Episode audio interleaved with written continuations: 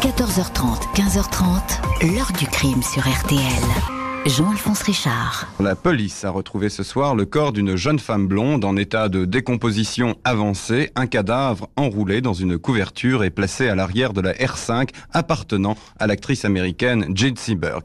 La préfecture de police confirme bien la découverte du corps de Jean Seberg. Ce serait donc euh, effectivement le corps de l'actrice américaine. Bonjour. Impossible d'oublier son visage lumineux, ses cheveux blonds coupés courts dans le film à bout de souffle aux côtés de Jean-Paul Belmondo. L'actrice américaine Jean Seberg incarnait la petite vendeuse de journaux. Personne n'imaginait alors que 19 ans plus tard, sa mort dramatique allait se transformer en un ténébreux mystère. À l'époque, 1979, l'affaire est classée en suicide. Mais la police et la justice restent dans le doute, car si les investigations ont retenu la profonde névrose qui submerge l'actrice depuis des années, il apparaît que celle-ci vivait sous la menace, celle des services de renseignements américains qui la harcelait, celle aussi de personnages troubles qui l'entouraient et profitaient de ses faiblesses, de mauvaises fréquentations. Pourquoi autant d'incohérences dans ce décès qui a tout d'une mise en scène Aurait-on tout simplement suicidé la comédienne Qui pouvait lui en vouloir au point de lui souhaiter une fin aussi misérable Question posée aujourd'hui à nos invités. 14h30, 15h30. L'heure du crime sur RTL. Dans l'heure du crime aujourd'hui, la mort mystérieuse et controversée de l'actrice Jean Seberg, célèbre en France pour son rôle dans À bout de souffle et son mariage avec l'écrivain Romain Gary. Son corps sans vie est découvert dans Paris à la fin de l'été 1979 après une longue disparition. Samedi 8 septembre 1979, Monsieur Boniface, voyageur de commerce, souhaite récupérer sa voiture garée le long du trottoir sous les arbres de la rue du Général Appert, une artère discrète et tranquille du 16e arrondissement, les beaux quartiers de la capitale. Mais son véhicule est bloqué par un autre qui l'a serré de trop près. Monsieur Boniface va prévenir le concierge au numéro 17. Les deux hommes jettent un coup d'œil aux voitures stationnées, dont une Renault 5 blanche immatriculée 334 APK 75. Elle semble être là depuis longtemps. Elle est poussiéreuse, le pare-brise couvert de feuilles comme si on les avait volontairement déposées. À travers la vitre conducteur, on distingue une forme humaine, recroquevillée sur la banquette arrière. Une main et un pied nu dépassent d'une couverture ou d'un poncho en laine. La R5 n'est pas verrouillée. En ouvrant la porte, une odeur putride s'échappe de l'habitacle. Il s'agit bien d'un cadavre, celui d'une femme. Le commissariat est alerté. L'identification de la victime est rapide. Il s'agit de l'actrice américaine Jean Seberg, 40 ans, née le 13 octobre 1938 à Marshalltown, dans l'Iowa. Ses proches n'avaient plus de nouvelles d'elle depuis dix jours. Le 30 août, effectivement, un homme qui s'est présenté comme son quatrième mari, l'Algérien Ahmed Asni, a signalé sa disparition au commissariat du 16e arrondissement. Asni a raconté qu'elle a quitté l'appartement au 125 de la rue de Longchamp en claquant la porte, totalement nue, le corps seulement recouvert par un poncho ou un plaid, avec pour tout bagage une bouteille d'eau minérale. Personne ne l'aurait revu depuis cette date. Sa voiture stationnée dans une rue qui abrite une ambassade et où la sécurité est bien présente, n'a jamais, curieusement, attiré l'attention. L'autopsie, conduite à l'Institut médico-légal, détecte des traces de barbiturique dans l'organisme de la victime. Elle note surtout une alcoolisation massive, entre 7 et 8 grammes d'alcool par litre de sang encore présent dans le corps alors que l'actrice est décédée depuis plus d'une semaine. Le cadavre est en état de décomposition. Il est établi que Jean Seberg n'a pas subi de violence ayant pu entraîner la mort, pas de coup fatal, pas d'étouffement, aucune arme ou instrument suspect présent dans l'auto, seule une bouteille d'eau ainsi qu'un emballage vide de médicaments ont été retrouvés sur le plancher. Reste que le taux d'alcool, monumental, interroge les médecins, les policiers. On sait que Jean Seberg n'a pas bu à bord de la Renault 5, aucune bouteille n'est présente. On sait aussi qu'avec une telle charge, elle n'aurait pas pu déambuler dans les rues ou prendre le volant pour se garer rue du Général Appert. Les légistes doutent encore qu'elle ait pu ingurgiter autant d'alcool au goulot. Il est même envisagé qu'on ait pu le lui injecté. Jean Seberg n'aurait donc pas été seul dans son échappée fatale, accompagné par une ou plusieurs personnes qui ont fini par l'abandonner dans son véhicule. Interrogé une première fois, le dernier homme à l'avoir vue vivante, Ahmed Asni, présente une ordonnance d'un médecin qui lui a prescrit des barbituriques et des somnifères. Il assure que cette prescription a tué l'actrice. Dans les heures qui suivent la découverte du corps, l'hypothèse d'un suicide circule. L'actrice du Jeanne d'Arc d'Otto Preminger, puis icône de la nouvelle vague avec à bout de souffle de Jean-Luc Godard, ex-épouse de l'écrivain Romain Gary, est décrite comme désespérée. À l'été 70, elle avait perdu une petite fille lors de sa naissance. Elle avait depuis essayé à plusieurs reprises d'attenter à ses jours. Son comportement était devenu erratique, imprévisible, au point d'avoir fait des séjours dans des maisons de repos, notamment en Suisse. Jean Seberg est alors présentée comme une jeune femme fragile, paranoïaque. Rien d'étonnant donc qu'elle ait décidé d'en finir avec la vie. Et pourtant, on va le voir, on ne va pas en rester à cette explication du suicide. Des doutes vont apparaître, portés notamment par le deuxième mari de Jean Seberg, l'écrivain double prix Goncourt Romain Gary.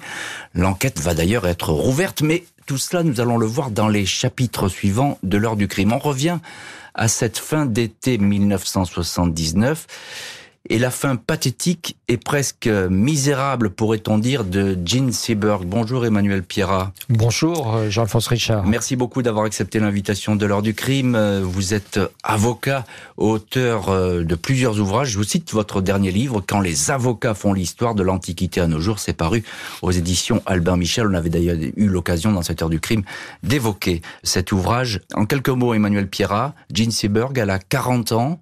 C'est une célébrité même si elle n'a pas tourné depuis quelques années, euh, on connaît tous son visage. On connaît tous euh, le, à bout de souffle, on connaît tous la vendeuse du Herald Tribune qui défile euh, sur les Champs-Élysées dans le film de Jean-Luc Godard. On a tous cette beauté absolument magnifique, ces cheveux courts, blonds, de cette jeune fille américaine qui parle avec l'accent yankee en français et qui est une grâce absolue. On la connaît tous aussi parce qu'elle a été mariée à Romain Gary, le très célèbre prix Goncourt qu'il a obtenu à la fois sous le, et, qui va jouer nom un rôle Gary et sous le nom d'Émile Jarre pour La vie devant soi. Et qui va jouer un rôle important dans cette et affaire. Et qui va jouer un rôle important. Donc on a cette ce visage rayonnant, tous en tête ou en mémoire, euh, même pour ceux qui sont d'une génération postérieure, parce qu'on a tous vu ces images diffusées et rediffusées de Jean Seberg par le, le prisme de Jean-Luc Godard. Alors voilà une actrice euh, connue, euh, Emmanuel Pierrat. Tout de suite, on va dire, ça, ça va être tout de suite, immédiat. On va dire, bah c'est fini. On, elle a mis fin à ses jours. Le suicide, il est dans toutes les bouches. Et quand on regarde les journaux et qu'on écoute les radios de l'époque, effectivement, le suicide ne fait aucun doute. Elle va pas bien cette époque. Elle va pas bien. On sait qu'elle a déjà fait plusieurs tentatives de suicide. Ça se sait, ça se murmure. On sait qu'elle a tenté de se jeter sous un métro quelques jours avant euh, sa mort et qu'elle a été sauvée in extremis, in extremis, vraiment, elle, euh, par des concours de circonstances et des passants qui stationnaient sur le quai euh, du métro Mmh. et qui l'ont reconnue, hein, qui Mm. savent que c'est l'actrice américaine euh, dont on dit qu'elle est alcoolique depuis plusieurs années, dépressive. Oui, on dit On tout d'elle. On dit tout d'elle, bien Euh, sûr. On dit tout d'elle. On connaît euh, sa vie publique aussi, sa vie privée en partie. D'abord parce qu'elle a eu des maris importants et célèbres. Un premier qui était avocat et producteur de cinéma, qui a fait des frasques diverses et variées. Un deuxième, celui qu'on vient d'évoquer, Romain Gary. Et puis elle a épousé ensuite celui dont moi j'ai été l'avocat, Denis Berry, producteur, fils d'un grand producteur hollywoodien, producteur américain installé en France. Donc c'est une Et puis il y a cette, il y a Une- cet Ahmed Asni, euh, Évidemment, il y a est cet son Ahmed compagnon. Et puis on sait euh, aussi ses engagements euh, publics et politiques euh, qui vont se mêler à l'affaire évidemment et au mystère de sa mort pour les Black Panthers Et- et- notamment. et- et ça, on va en Et parler. puis pour les Amérindiens, les Amérindiens, les, les Native Americans, les Indiens d'Amérique. On va en parler, Emmanuel Pierrat, effectivement, de ses convictions et puis de, de, de ses attachements à ses mouvements. Euh, bonjour Bernard Pasquito. Bonjour. Merci beaucoup vous aussi d'être dans le studio de l'heure du crime. Vous êtes journaliste, écrivain et puis auteur de ce livre, Célébrité 16 morts étranges, qui est paru aux éditions de l'Archipel. Et parmi ces 16 morts étranges, évidemment, euh, vous racontez celle de Jean Seberg. Alors on a dit, c'est un suicide, ça fait aucun doute, elle est dépressive, elle est paranoïaque, euh, Jean Seberg. Sauf que, euh, bah, sur euh, la scène de suicide, il faut l'appeler comme ça, c'est mm, plutôt étrange. On sait qu'elle a bu beaucoup d'alcool, mais il n'y a pas de bouteille, par exemple, à bord de la voiture. Oui, elle, euh, paranoïaque, euh, j'irai pas jusque là. Moi, je pense qu'elle était quand même harcelée par le FBI, par la CIA. euh, à, cause de ses relations avec les Black Panthers.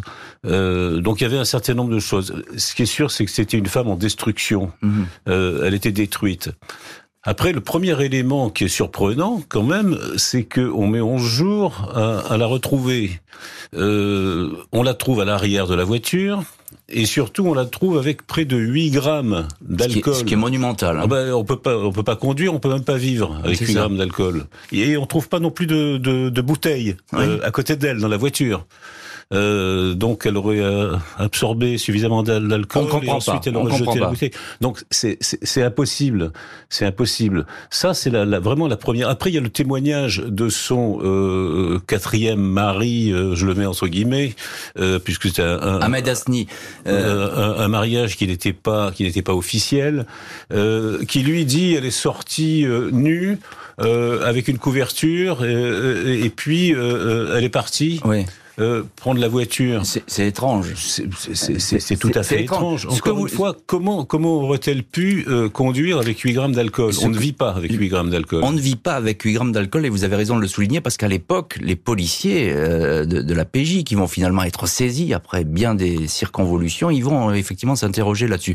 Ce que vous nous dites, Bernard Pasquito, je, je, je lis en filigrane dans votre propos, c'est qu'en fait, on, on, a pu l'amener à cette voiture. C'est quelqu'un qui l'a déposé là. Il n'y a pas d'autre moyen. Elle, elle ne s'y est pas rendue ni, ni à pied ni au volant dans cette. Mais dans, dans ces cas-là, il faut, il faut. On, normalement, les policiers, je crois, quand ils commencent une enquête, ils regardent la dernière personne qui a vu, euh, qui a vu la. Ah oui, c'est toujours le suspect. La, la victime. Hein.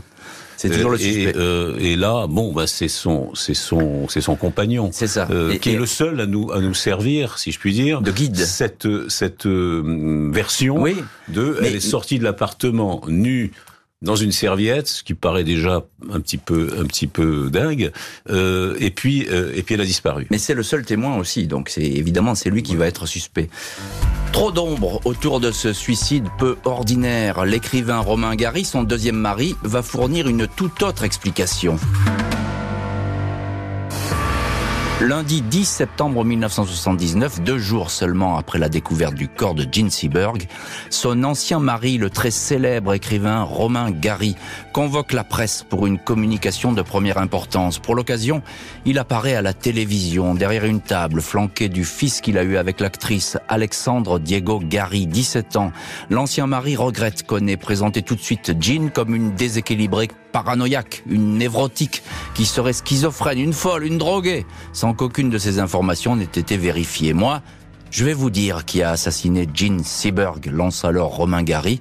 Elle a été détruite par le FBI. L'écrivain présente des documents officiels pour étayer ses accusations. Il produit une lettre datée de 1970 émanant du FBI, alors dirigé par Edgar G. Hoover, dans laquelle il est spécifiquement indiqué que tout doit être entrepris pour salir l'image de l'actrice et que celle-ci doit être neutralisé. Il est reproché à Seaberg une proximité trop grande avec les mouvements extrémistes noirs tels les Black Panthers qui prônent le séparatisme de certains États du Sud. Jean Seaberg est désigné comme l'une des plus importantes trésorières de l'organisation. Pas moins de 200 000 euros de dons en faveur du leader des Panthers noirs, Alan Donaldson, alias Hakim Abdallah Jamal, qui a été aussi son amant. Romain Gary n'avait cessé de la dissuader de dilapider son argent, convaincu qu'on profitait d'elle. À partir de l'été 70, le FBI s'est en effet focalisé sur Jean Seberg. Tout est alors fait pour l'intimider. On ne se cache pas pour lui montrer qu'on la suit sur le territoire américain, mais aussi en France. Dans les aéroports, ses bagages sont systématiquement fouillés. L'actrice se sent épiée, de plus en plus nerveuse, inquiète, au point de voir des ennemis partout. Elle est aussi écoutée. 21 avril 70, le FBI capte une conversation entre Seberg à Paris, et le ministre de l'Éducation des Black Panthers, Masai Hewitt, en Californie.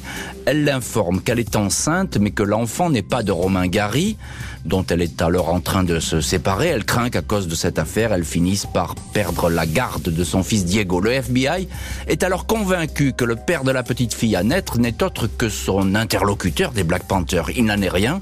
Le père de cet enfant secret est un jeune homme rencontré sur un tournage au Mexique. Il n'empêche, le Los Angeles Times ébruite l'affaire, écrit qu'une actrice blanche va bientôt accoucher d'un bébé fruit d'une liaison avec un activiste noir. Le nom de Jean Seberg n'est pas cité, mais tout le monde la reconnaît. L'hebdomadaire Newsweek confirme l'affaire, l'actrice est désorientée. Le 23 août naît la petite Nina, qui décède deux jours plus tard. Seberg demande qu'elle soit inhumée dans un cercueil en verre afin de montrer à tout le monde que l'enfant était blanc. Vendredi 14 septembre 79, quatre jours après les déclarations de Romain Gary, et jour des obsèques de Gene Seberg au cimetière du Montparnasse à Paris, le FBI américain sort de sa réserve. Le service, publiquement accusé de harcèlement, et publiquement accusé aussi d'avoir provoqué la mort de l'actrice, s'explique. Il confirme que Gene Seberg a été l'objet d'une enquête assidue et dévoile des documents. Les dirigeants reconnaissent des filatures, des vérifications bancaires, l'existence d'écoutes, mais ne font à aucun moment état d'un projet d'assassinat. Le nouveau directeur du bureau fédéral, William Webster, indique l'époque où le FBI utilisait des informations mensongères pour combattre ceux qui défendent certaines causes. Cette époque est révolue. Nous ne sommes plus dans ce genre de pratique. Et ainsi s'exprime donc le directeur du bureau de la police fédérale, le FBI, qui veut éteindre le feu. C'est chose assez rare que le FBI sorte ainsi de sa réserve et confirme qu'il y a eu des filatures, qu'il y a eu une enquête finalement. On va voir que la justice française, elle, va être troublée et ne va pas en rester là et ce sera dans les chapitres suivants de l'heure du crime. Euh, Bernard Pasquito, journaliste, écrivain et auteur du livre Célébrité 16 morts étranges aux éditions de l'Archipel, livre dans lequel vous vous résumez cette affaire euh, Jean Seberg. On a l'impression que Romain Gary, avec cette déclaration fracassante, vraiment il met les pieds dans le plat. Et il a raison, j'ai envie de dire.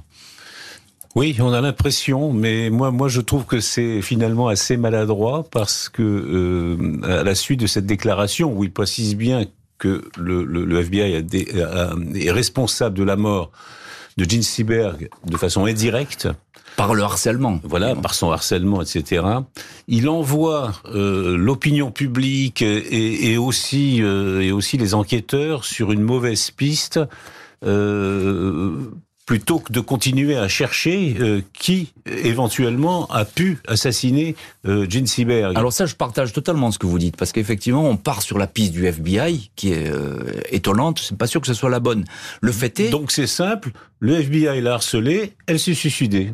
Le fait est, Emmanuel Pierrat, notre deuxième invité aujourd'hui dans, dans l'heure du crime, avocat, euh, et vous connaissez bien cette affaire, le fait est, c'est que le FBI, bah, il a L'enquête, elle est d'une très grande intensité sur Gene Seberg. Ils sont pas exempts de reproches parce qu'ils Ah, ont, il- ils l'ont poussé presque à la folie, j'ai envie de dire. Ils l'ont véritablement harcelé, euh, dans tous les sens du terme. Euh, J. Edgar Hoover, qui est le patron du FBI, donne l'autorisation officielle officielle de lâcher des informations, des fake news, des informations biaisées sur sa vie privée, des mensonges, des rumeurs, officiellement à tous les médias, par tous les services du FBI, pour miner, entre entre guillemets, euh, la réputation de Gene Seberg.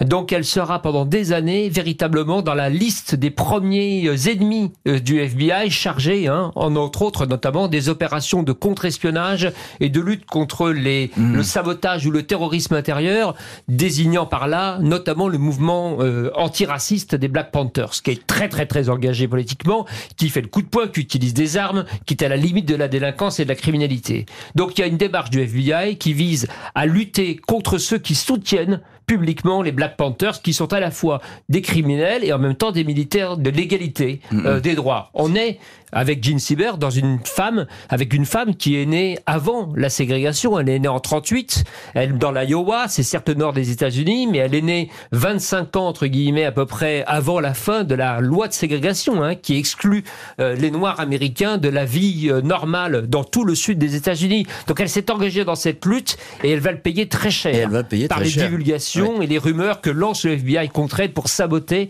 en grande partie son image. Et de l'autre côté, dit-on paradoxalement, l'envoyer Hmm. dans des grands tournages hollywoodiens pour qu'elle y brise sa santé morale et physique. Bernard Pasquito, un mot là-dessus. Euh, le but, c'est peut-être pas de la tuer physiquement, mais de la tuer psychologiquement, Seberg. Hein, euh, Edgar Hoover, euh, qui poursuit à l'époque Oui. les communistes, les Noirs, On etc. connaît ses œuvres. Hein. Voilà, il est, il est féroce.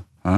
Oui, et, et, et encore une fois, cette nuance-là, c'est dommage que euh, Romain Gary, quelque part, la supprime, parce que personne n'imagine que le FBI euh, ou, ou la CIA euh, viennent assassiner Ouais. euh, réellement Gene Seberg, comme personne n'imagine que le MI5 ait assassiné euh, Diana euh, sur ordre Oui. de la reine. On est, Voilà. on est assez d'accord là-dessus. Euh, Emmanuel Pierrat, euh, ce que dit Bernard Pasquito est important parce qu'effectivement, il y a cette piste du FBI, on va la laisser tomber. Euh, parce qu'on s'aperçoit que ça prospère pas. Mais euh, sur la scène de suicide, euh, il y a des choses pour, pour le moins étranges. hein. Alors, Il y a beaucoup de choses étranges sur la scène du suicide. On trouve, comme l'a dit Bernard Pasquito tout à l'heure, elle, est, elle a 8 grammes d'alcool dans le sang. Effectivement, il n'y a pas de bouteille d'alcool. En revanche, il y a une bouteille de Contrexéville. Ne fais pas de publicité négative ou positive pour la marque, mais c'est assez loin quand même d'une bouteille de whisky ou de quelque chose de fort. Et puis surtout, on trouve des, des cachets, plutôt des boîtes de cachets euh, très forts du Temesta, et puis deux somnifères qu'on n'utilise plus aujourd'hui, mais qui étaient dévastateurs à l'époque, extrêmement violents, extrêmement forts. On trouve ces boîtes vides. Et on sait par ailleurs, d'après les légistes, comme le disait Bernard Pasquito tout à l'heure, il est impossible, un, de conduire avec 8 grammes d'alcool dans le sang, mais surtout les légistes disent aussi qu'il est impossible d'avaler des cachets une fois qu'on a ingurgité l'équivalent de, pour avoir un taux d'alcoolémie de 8 grammes. C'est-à-dire que vous, vous êtes tellement assommé, vous êtes tellement dans le coma, que vous ne pouvez pas faire les deux. C'est soit vous prenez des cachets avant et vous tombez dans les vapes et vous pouvez pas vous saouler, soit vous vous saoulez et vous pouvez pas avaler les cachets, enfin faire les deux, vous provoque des vomissements, etc. et- Il y a une incohérence. Et d'ailleurs, la toxicologie, elle est négative Elle est avec négative. On ne trouve pas de, de produits Non, et donc, etc. on trouve pas de produits et on trouve des boîtes vides en revanche, laissant supposer qu'elle est tombée assommée ou qu'elle s'est assommée Mm. en ingurgitant, en faisant une sorte d'overdose ou de tentative de suicide à coup de médicaments. On sait par ailleurs que Jean Seberg prenait beaucoup de médicaments. Et parce que notamment depuis la mort de sa fille, qu'elle a, Ouais. dont on disait qu'elle l'avait eu avec brisé, ce militant des. Black Panthers, cette affaire qui l'a brisé autant que, que les rumeurs lancées par le FBI, la mort de cette petite fille tragique, deux jours après sa naissance, est devenue véritablement pour elle un cauchemar et un fantôme qui a hanté ses jours et ses nuits. Face à toutes ces questions, les proches de l'actrice ne veulent pas en rester là. Cette mort n'aurait rien d'un vrai suicide. La justice française va décider de rouvrir le dossier.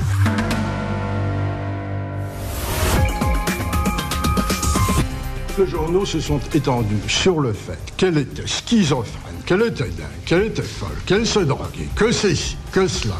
Personne n'a vérifié. Parce que moi, je vais vous dire qui a assassiné Jean Seberg. Jean Seberg a été détruite par les FBI. Dans l'heure du crime, la mort étrange et controversée de Jean Seberg, la partenaire de Jean-Paul Belmondo dans le film À bout de souffle, a été découverte morte dans sa voiture en septembre 79. De toute évidence, un suicide. La justice doute. Neuf mois après la découverte du corps, l'enquête est relancée. Mardi 24 juin 1980, le juge parisien Guy Joly ouvre une information judiciaire contre X pour non-assistance à personne en danger. Le magistrat est intrigué par l'absence d'indices relevés dans la Renault 5 où le cadavre de Jean Seberg a été découvert. Pas de traces de médicaments, hormis quelques vieilles boîtes vides, pas de bouteilles d'alcool alors que la victime en a ingurgité une grande quantité. Un enquêteur n'exclut pas que quelqu'un ait pu lui faire boire tout cet alcool, dit-il, lui ait ensuite fait prendre des médicaments avant de la regarder mourir délibérément et sans rien faire. Le lendemain, l'ancien mari, Romain Gary, se constitue partie civile au nom de son fils Diego, toujours mineur à l'époque. Le juge Joly demande un interrogatoire poussé de Ahmed Asni, le dernier homme à avoir vu vivante l'actrice, l'ultime compagnon marié religieusement à Jean Seberg, l'Algérien, qui ne travaille pas et avait rencontré l'actrice dans un restaurant que tenait son oncle, est soupçonné d'avoir vécu à ses crochets peu de temps avant sa mort, juillet 79.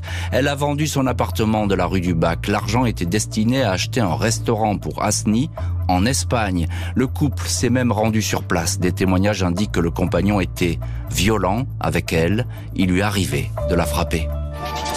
26 juin, Ahmed Asni est placé en garde à vue.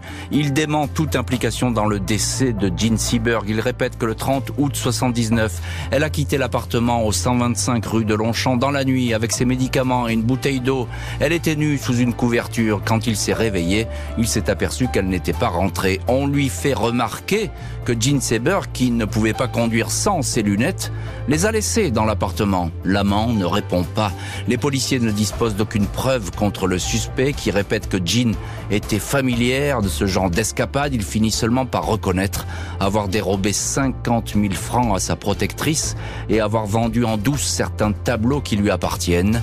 Il est inculpé pour vol, incarcéré, mais pas inquiété pour la mort de l'actrice. Et voilà, donc dans cette affaire, il y a eu le FBI. Voilà à présent une piste plus terre à terre, on va le dire comme ça, euh, celle d'une femme sous l'emprise de ce Ahmed Asni à la mauvaise réputation. Emmanuel Pierra, avocat, et vous connaissez bien euh, cette affaire, Ahmed Asni, euh, mauvaise réputation, je le disais, et surtout réputation d'un homme très violent.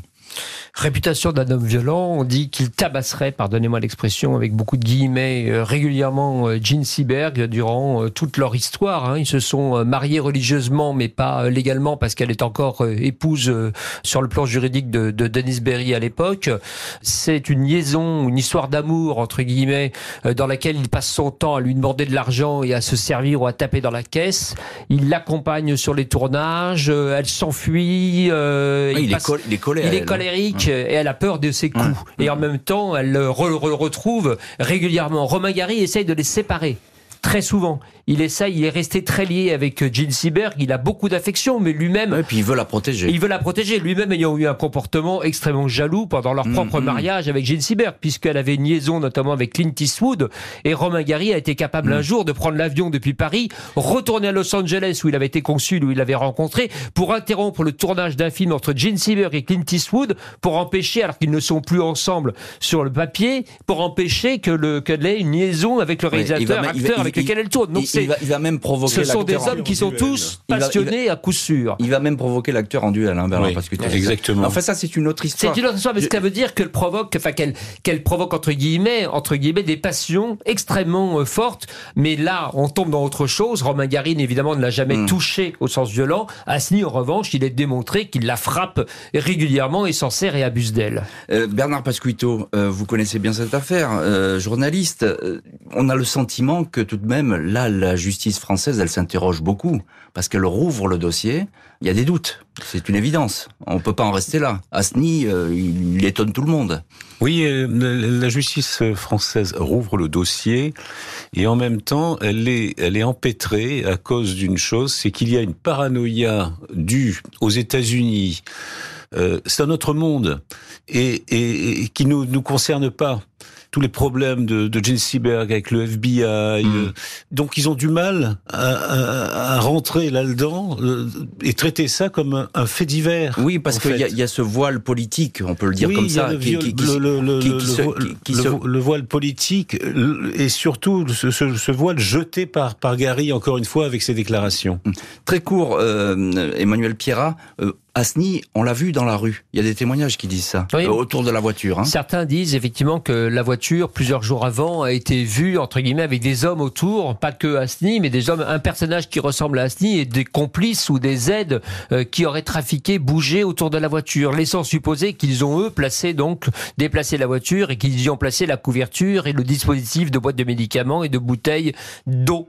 Euh, voilà, à la place de ce que Gene Seberg aurait dû avaler. L'américaine, ruinée, avait demandé de l'aide à des amis quelques jours avant de disparaître, mais de qui avait-elle peur?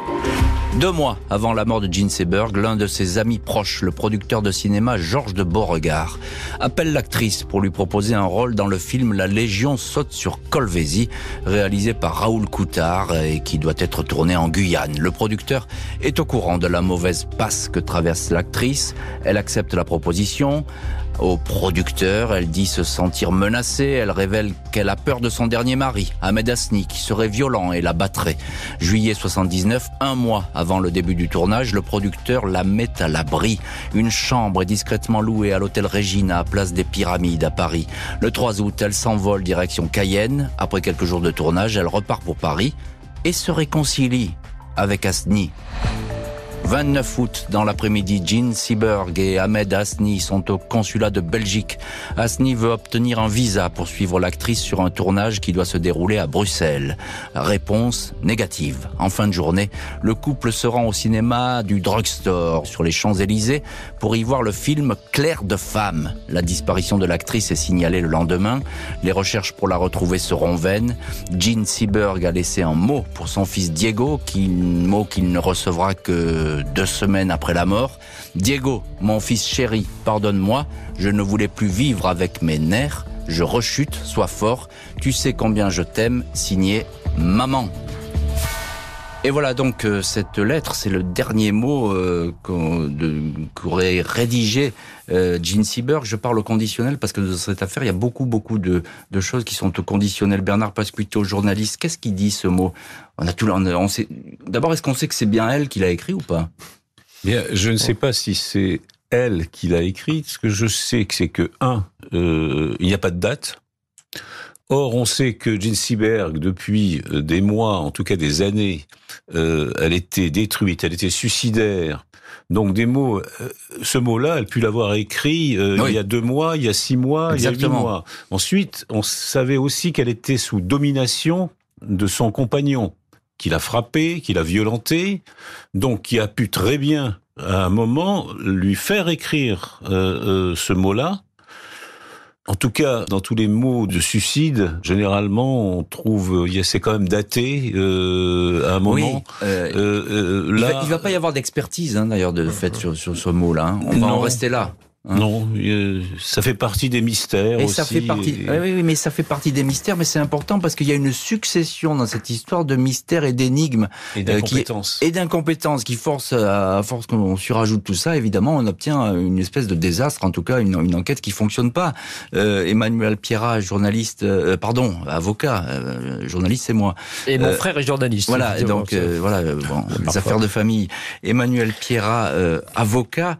euh, effectivement, cette enquête, est un peu de briques et de broc, on peut le dire comme Bien ça. sûr, en commençant par ce bout de papier, ce mot, ce message euh, d'adieu qui euh, fait partie des nombreux courriers ou qui pourrait faire partie des nombreux courriers que Jean Seberg a déjà envoyés pour dire qu'elle voulait mettre ça fin à ses jours. Elle a déjà fait encore une fois des tentatives de suicide. Elle a déclaré publiquement qu'elle voulait en finir. Donc il est facile, si on veut maquiller sa mort, de piocher dans ses affaires personnelles et de prendre un bout de papier. Oui, c'est facile. C'est Ouais. facile. Après, il y a effectivement la découverte du corps. Qu'est-ce qui se passe? Il y a apparemment un suicide. C'est ce que croit tout de suite la police quand elle est alertée par un passant qui euh, voit le corps et ouvre la portière Mm. de la voiture. hein. C'est un passant qui ouvre, Mm. intrigué par la Mm. couverture, et puis ce qui lui semble très étrange, il soulève, il trouve le corps en putréfaction. La police vient. La police, elle voit des, boîtes de médicaments. On voit tout de suite qu'a priori, elle aurait pris de l'alcool ou qu'elle semble assommée dans le coma. C'est à présumer être un suicide. Or, en France, quand on est suicidé, on est supposé mourir du, avoir mourir, avoir mouru, pardon, d'une mort violente. Être Il y a une mort. autopsie. Être mort d'une mort violente. Mort violente, pardon. Il y a une autopsie automatiquement, mais une autopsie de base. C'est-à-dire, on va à la morgue, on regarde deux secondes s'il n'y a pas eu d'étranglement. Alors là, il y a eu une autopsie, on en a parlé, effectivement. Évidemment. Et après, eh bien, on se, le corps, pardon, part aux obsèques. Et puis, terminus, il n'y a plus de traces l'autopsie. Elle fait deux, deux pages à peine. Mm. En 1980, quand l'enquête est ouverte véritablement, c'est un an plus tard. Il n'y a plus de corps. Il y a un rapport d'autopsie. Il y a un corps qu'on pourrait exhumer, mais on ne le fait pas. Il n'y a pas de demande hein, qui a Il n'y a pas de demande. Il y a un rapport d'autopsie qui est basique. Ouais. La police scientifique à l'époque, Oui, mais- c'est presque rien par Oui, rapport à on- aujourd'hui. Donc il y a très peu d'éléments pour on- le juge d'instruction pour vérifier ce qu'il s'est passé. Mais on est d'accord, euh, Emmanuel Pierrat. Simplement, euh, à à l'époque, on travaille différemment. Euh, La police scientifique n'est pas celle d'aujourd'hui, on le, on le sait bien. Et puis, on, on s'intéresse à Asni. C'est lui le personnage seul coup, principal. on commence à s'apercevoir que Asni, par exemple, aux obsèques de Gene Seberg, euh, il est en apparence normale et quand les photographes arrivent, il se met à trembloter en larmes, à sangloter pour donner une image de veuf éploré. Donc il joue véritablement un double jeu. comédie. On sait la comédie, on sait que Asni, encore une fois, qu'elle s'est enfuie, qu'il l'a retrouvée. On sait qu'il cherche après son argent en permanence. Donc il y a là quelque chose de très malsain dans leur, dans leur couple et qui laisse supposer, mais seulement un an plus tard, que Asni pourrait peut-être avoir quelque chose à, à lier avec la mort de Gene Seberg. Sauf que la justice va refermer le dossier Gene Seberg. Un non-lieu, rien ne permettant d'avancer sur la piste criminelle. Deux ans après la mort de Gene Seberg, Ahmed Hasni, l'homme sur lequel s'étaient portés les derniers soupçons, est condamné à deux ans de prison pour avoir dérobé un chéquier, de l'argent et des documents personnels de l'actrice. Condamnation confirmée en appel en 1984, assortie à l'époque de 70 000 francs de dommages et intérêts à verser à Diego Gary, le fils de la victime. Ahmed Hasni a ensuite disparu de la circulation. Romain Gary, le deuxième mari de l'actrice, s'est lui suicidé début décembre 1980. Aucun rapport avec Gene Seberg écrira le double prix Goncourt dans un mot laissé pour expliquer son geste. Quelques mois avant la mort de l'actrice, Romain Gary avait demandé à son garde du corps Guy Pierre Geneuil d'éviter dans les conversations avec Jean toutes les histoires du genre série noire, conspiration, dangers et police secrète. Elle a besoin d'une atmosphère saine, affirmait l'écrivain. Et c'était effectivement à l'époque le cri d'alarme lancé par Romain Gary, mais les démons, quels qu'ils soient, ont emporté l'actrice, la, star. Alors effectivement, euh, Ahmed Asni, qui était au centre du jeu, Bernard Pasquito, journaliste, Ahmed Asni, il va disparaître de la circulation. Il était pourtant vraiment le, j'ai envie de dire, le témoin numéro un, même suspect à un moment donné. Oui, et puis euh, la police l'avait à disposition, si je puis dire. Il avait été arrêté, euh, interrogé sur des vols. Il a reconnu, à mon sens, assez facilement avoir dérobé 50 000 francs et quelques tableaux à l'actrice, comme si en fait euh, cet aveu l'exonérait euh, du reste. D'ailleurs, il a été condamné pour ça, mais pas du tout poursuivi pour le, le, éventuellement euh, la homicide, mort, la, homicide sur Jean Seberg. Au, au moins qu'on on ait poussé une enquête là-dessus. Mais ça veut dire quoi? Les policiers n'ont pas assez insisté? Non, parce que je crois encore parce que, Le, juge à l'époque, c'est un juge qui est assez efficace, hein, qui est... mais bon, apparemment, on n'a pas posé les bonnes questions. Moi, je continue de croire que on est parti sur cette thèse du, suicide hmm. et qu'on n'en est pas sorti. Hmm. On est resté accroché. Et que tout le reste, c'était des à côté. On est resté accroché à, cette thèse. C'est hein. extraordinaire. Euh, enfin bon, quand je disais euh, que, ça a été mal fait, euh, l'enquête, c'est pire que ça. Ouais, elle a été un petit peu saccagée, c'est ce que vous nous dites. Bernard Pasquito, Emmanuel Pierra, avocat. Il y a cette enquête. Curieusement, cette enquête, elle, elle a existé.